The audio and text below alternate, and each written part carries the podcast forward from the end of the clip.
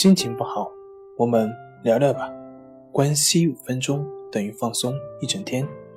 大家好，我是心理咨询师杨辉，欢迎关注我们的微信公众账号“重塑心灵心理康复中心”，也可以添加微信 “su 零二一二三四五六七八九”了解焦虑的解决办法。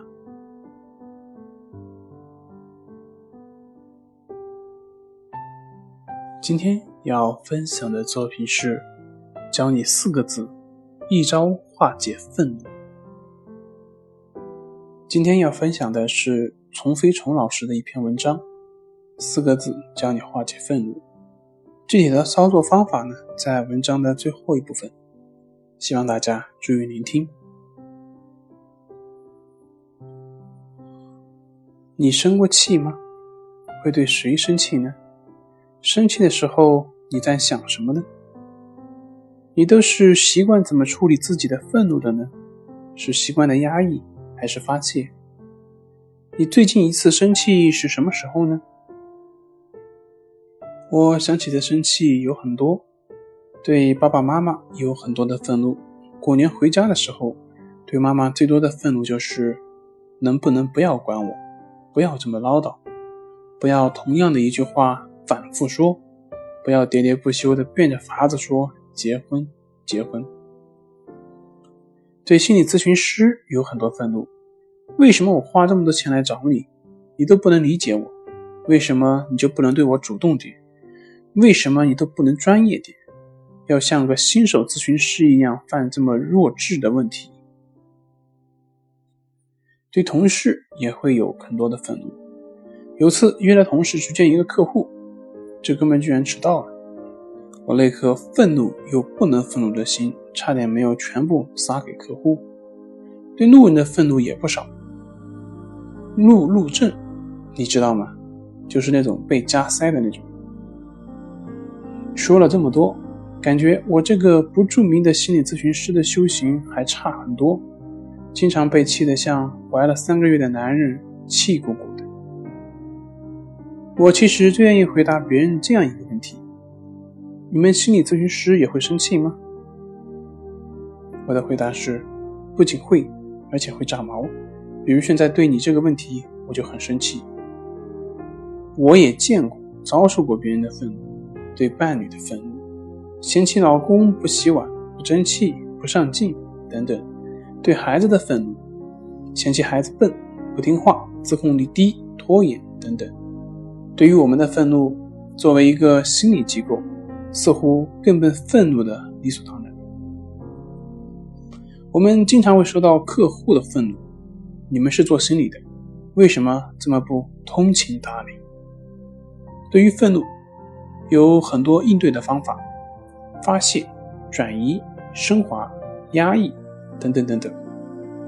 升华的意思就是把愤怒使用起来，变成价值。比如说，化愤怒为力量。